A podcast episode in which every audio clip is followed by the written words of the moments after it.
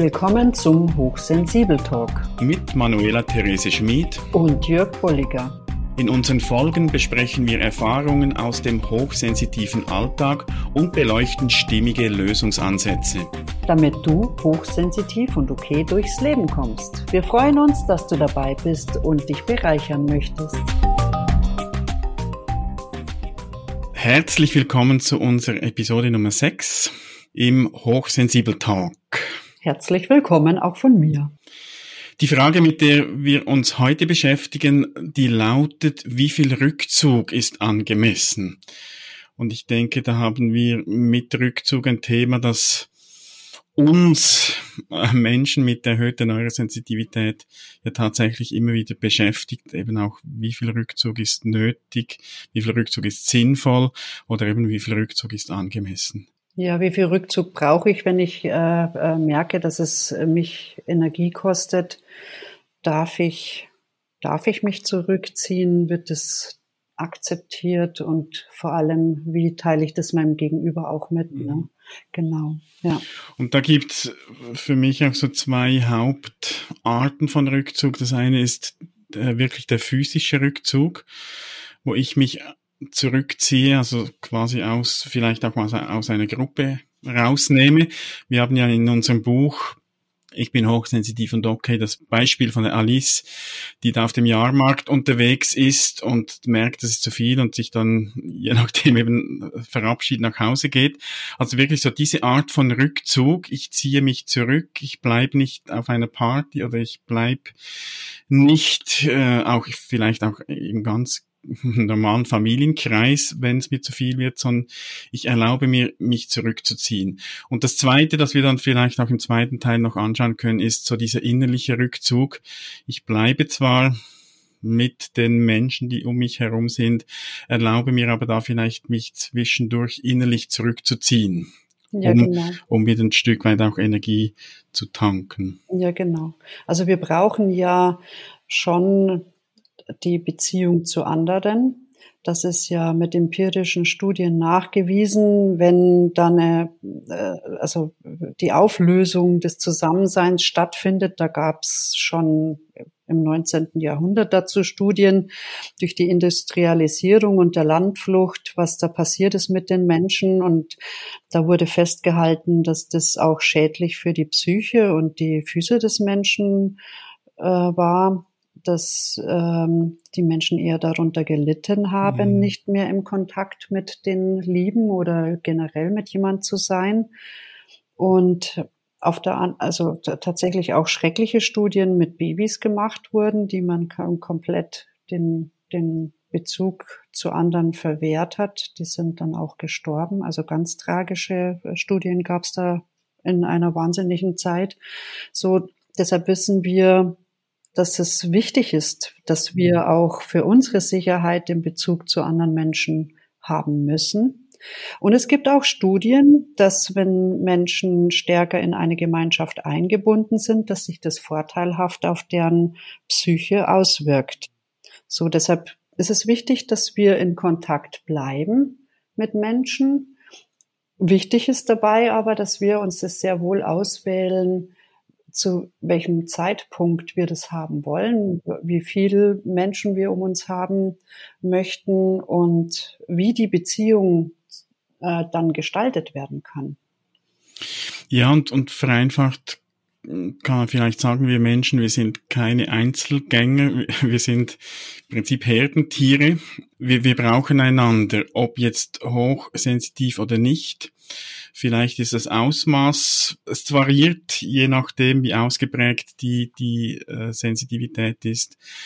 Aber letztlich brauchen wir einander. Und Eric Byrne, der Begründer der Transaktionsanalyse, hat das mit Hungern beschrieben. Also er, er, nimmt das Wort Hunger für, für wirklich die Grundbedürfnisse. Und da ist zum einen mal der Stimulushunger, dass wir angeregt werden in unseren Sinnen. Das geschieht im Kontakt mit Mitmenschen, aber da kann man sagen, das, da kann ich mir auch sonst wo holen. Ich kann meine Sinne auch alleine in der Natur anregen lassen, also da höre ich, da rieche ich, da spüre ich, was auch immer. Und ein zweiter Hunger, den Bern beschrieben hat, ist der Anerkennungshunger. Da geht es um das Bedürfnis, gesehen zu werden. Und das das ist das, was letztlich aus, auch, das letztlich ausmacht, dass wir eben nicht äh, uns nur noch zurückziehen können, auch wenn diese Vorstellung, wenn du, liebe Hörerinnen, liebe Hörer, auch zu den Menschen gehört, die eben hoch sensibel, hochsensitiv oder wie auch immer wir es nennen wollen bist, dann ist das vielleicht manchmal so ein Traum. Nur noch du allein und Ruhe und niemand, der da irgendwie noch sich mit dir unterhalten will. Wenn du dir aber wirklich mal vorstellst, dass das längere Zeit dauern würde, dann, dann würde irgendwann auch was fehlen. Also der totale Rückzug ist nicht die Lösung, sondern wir brauchen andere Menschen, äh, wie es Manuel jetzt auch gesagt hat, was auch in Studien immer wieder nachgewiesen wird. Dass wir uns, also der Stimulus, den wir auch für unsere Motivation brauchen, neben Strokes und Struktur, das ist auch ein Modell aus der Transaktionsanalyse, müssen wir tatsächlich stimuliert werden. In unserem Gehirn wollen die Stammzellen sich auch vernetzen müssen, sonst führt es auf der anderen Seite entweder zur Depression oder Aggression, auch ähm, eine, eine Theorie aus empirischen Studien. Und vor allem finde ich auch spannend, Jörg, dass wir erhöht neurosensitive Menschen ja auch unheimlich viel Gedanken in uns durchwälzen, wie wir die Welt verstehen, wie wir, mhm.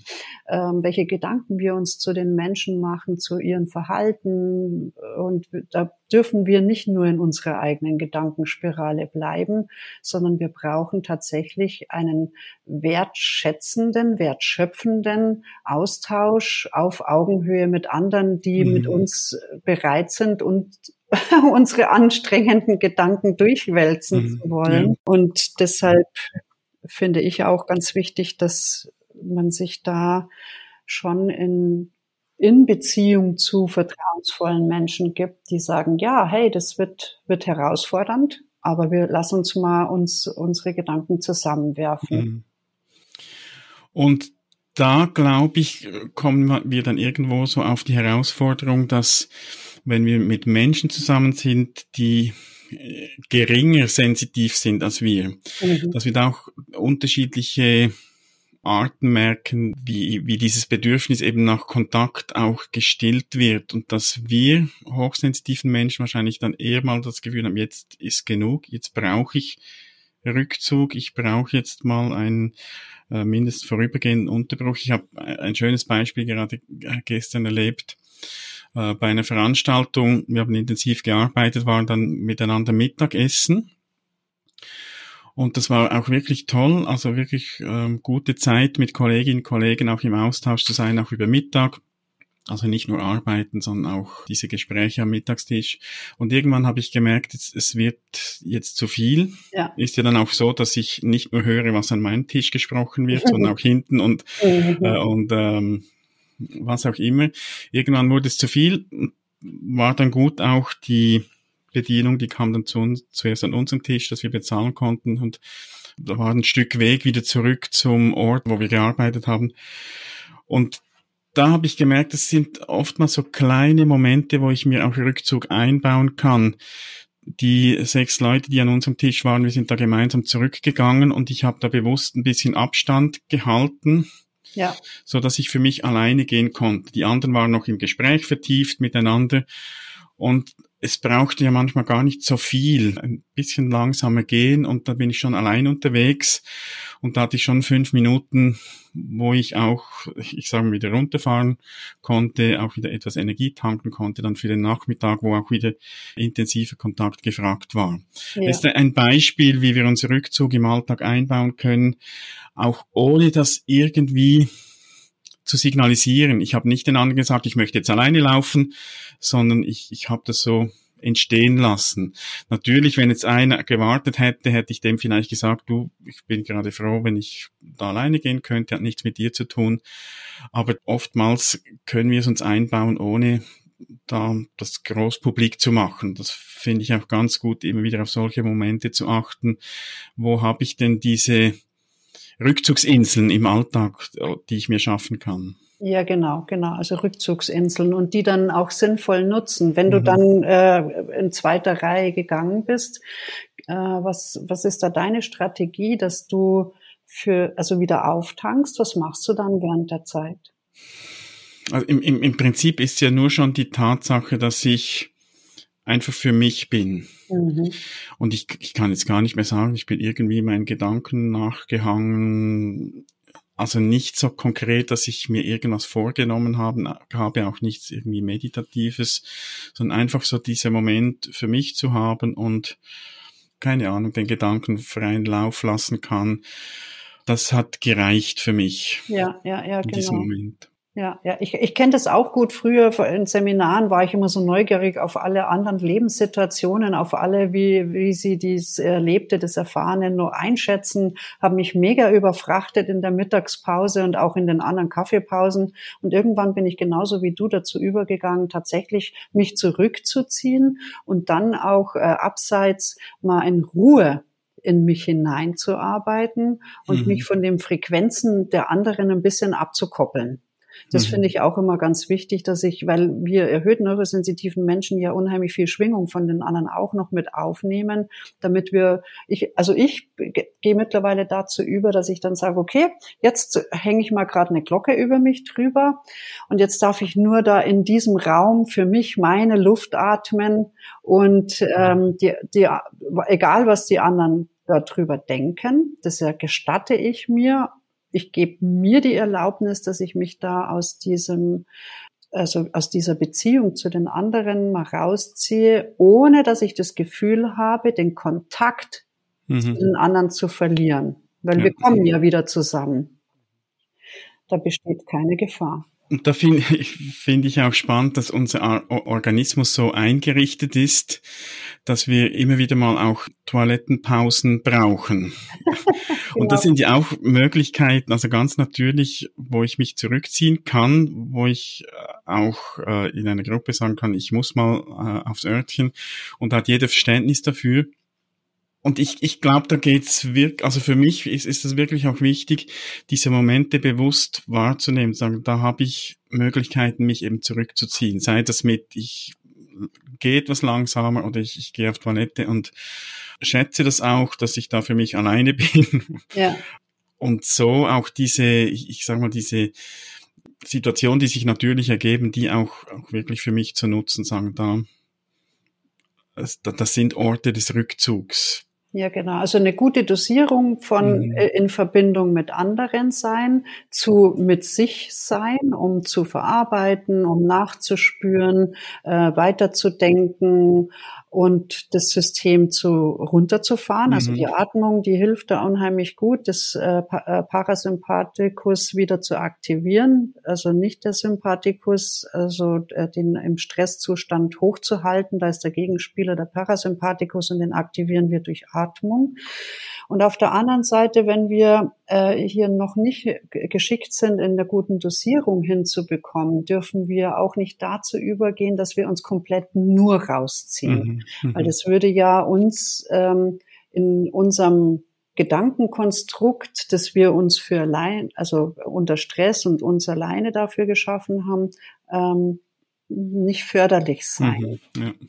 ja ich glaube, da spielt wirklich auch schon so etwas mit, wie plane ich meine Zeit. Ja, genau. Also ich, ich habe gelernt beispielsweise, wenn ich Tage habe, wo ich intensiv im Austausch bin mit anderen, wenn ich ein Seminar leite beispielsweise, dass ich nicht abends noch einen Termin vereinbare. Weil ich weiß, da ja. brauche ich dann auch die Zeit für mich, um wieder runterzukommen, beziehungsweise eben um Energie wieder aufzutanken. Da können wir schon in der Planung auch äh, sehr viel bewirken, wenn wir uns dessen bewusst sind. Und ich glaube, es gibt tatsächlich immer wieder die Momente, wo wir in einer Situation merken, jetzt brauche ich Rückzug, jetzt wird es zu viel. Und ich kann es nicht, ich sage mal, ich kann nicht so auf die natürlichen Möglichkeiten zurückgreifen, wo ich also dann wirklich sage, den Leuten, die, die bei mir sind, sorry, ich werde mich jetzt zurückziehen oder ich bin gleich wieder da und da auch diesen Mut und die, die innere Erlaubnis zu haben, das auch zu tun, gut zu sich zu schauen und, und sich da auch mal zurückzunehmen, auch wenn das andere eben anders erleben, weil sie mit geringerer Neurosensitivität ausgestattet sind. Ich glaube, das ist auch ganz wichtig. Ja, genau, das finde ich auch ganz wichtig und den anderen das auch, äh, also sich selbst nicht in Frage zu stellen, wieso ich jetzt einen Rückzug brauche, währendhin andere vielleicht noch dazu übergegangen sind, noch in Kontakt zu sein, weil vielleicht der ein oder andere noch nicht erkannt hat, dass er für sich äh, Pause braucht äh, oder derjenige, der es tatsächlich nicht braucht, ähm, einfach sich auf okay, okay Haltung, mhm. die wir ja auch in unserem Buch beschreiben.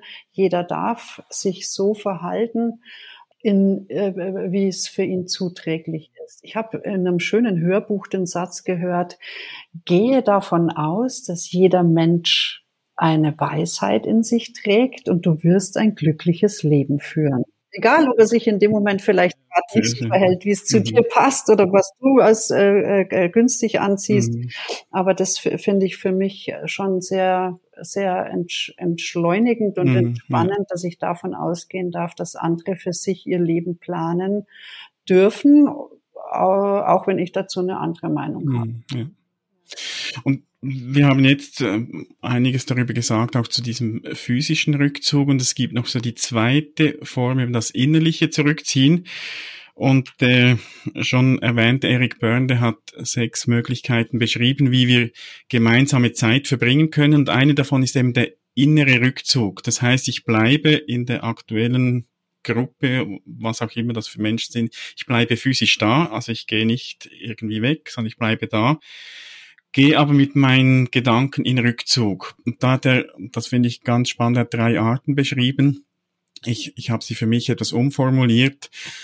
Ähm, er beschreibt so die, den freien Rückzug. Das wäre also wirklich so, ich schweife mal in Gedanken ab. Ich erlaube mir quasi den Kontakt vorübergehend zu unterbrechen. Ich bin eigentlich innerlich dann nicht mehr präsent. Ich gehe meinen Gedanken nach, was habe ich noch Lust, was werde ich heute noch tun oder Erinnerungen, irgendwelche Dinge.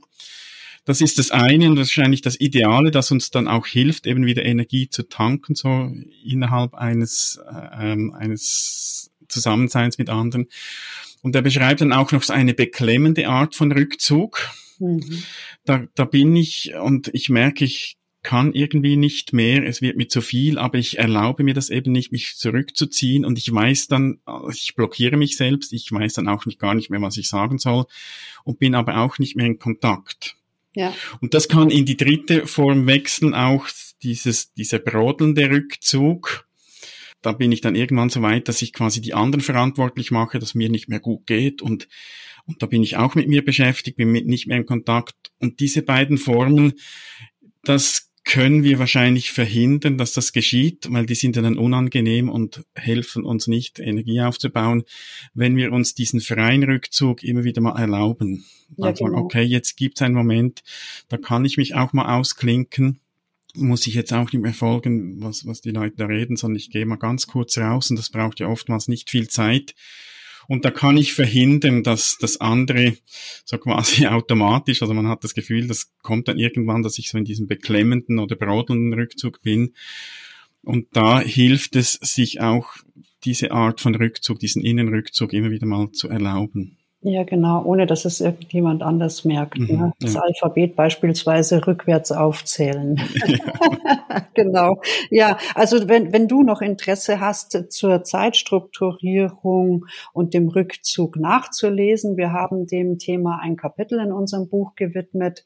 Das ist sehr spannend, weil da auch noch mal viel ähm, schöne neue Erkenntnisse kommen und da darf man sich fragen, was man bisher für eine Strategie hatte und vielleicht auch die ein oder andere Idee, um eine neue Strategie Einzug halten zu mhm. lassen in sein Verhalten und in sein Rückzugsbedürfnis. Ja, genau. Also immer schön schauen, wann bereichert mich eine, äh, eine Verbindung zu jemand anders oder zu einer Gruppe, wann ist es Stress, fördernd, das natürlich nochmal auch beleuchten. Warum bringt mir das Stress? Ist es jetzt einfach, weil zu viel gesprochen wird, zu laut oder zu ähm, wild?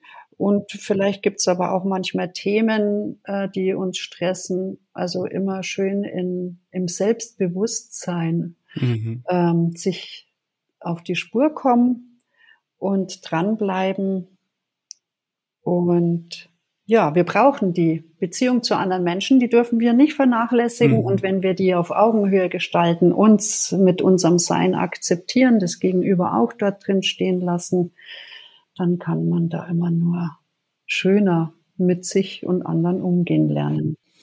Ja, so viel für den Moment zum Thema Rückzug. Wir sind auch interessiert an deinen Erfahrungen. Wenn du magst, schreib uns doch, wie du Rückzug erlebst oder welche Erfahrungen das du machst. Oder schreib uns auch, wenn du sonst ein Thema hast im Zusammenhang mit der äh, Hochsensitivität. Gerne darfst du auch mal mit dabei sein, mit uns irgendein Thema, eine Herausforderung oder irgendwas, was du für dich gut gelöst hast, zu besprechen melde dich bei uns und dann schauen wir, wie wir da ein äh, Miteinander auch gestalten können, organisieren können. Ja, genau. Das ist doch ähm, wunderbar, wenn wir auch dich mal ins Interview bekommen können und deine Umstände, die du schön gemeistert hast, auch die Hörer und Hörerinnen bereichern können. Dann Vielen Dank fürs Zuhören und wir melden uns wieder in zwei Wochen mit einem weiteren Thema rund um die Hochsensibilität. Bis dahin bleib schön in Kontakt und unbedingt mit dir selber. Gute Zeit. Tschüssi. Tschüss.